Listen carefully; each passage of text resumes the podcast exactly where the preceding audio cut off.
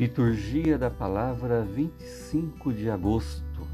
São Mateus, capítulo 23, de 23 a 26.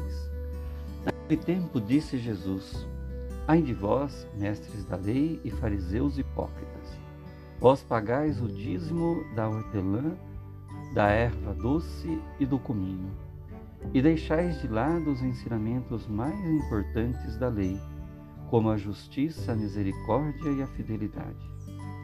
Vós deveríeis praticar isto, sem contudo deixar aquilo. Guias cegos, vós filtrais o mosquito, mas engolis o camelo. Ai de vós, mestres da lei e fariseus hipócritas, vós limpais o copo e o prato por fora, mas por dentro estáis cheios de roubo e cobiça.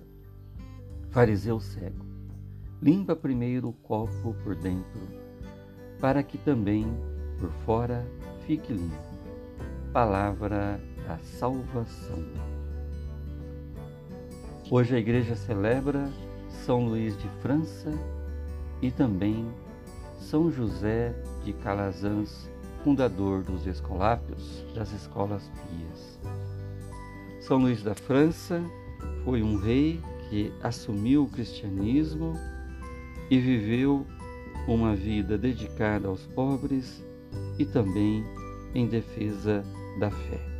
Ele deixou um testemunho muito bonito num escrito do testamento espiritual de São Luís a seu filho, mostrando para o filho como deveria ser conduzido a vida de um monarca para o bem, para o próximo e com muito amor.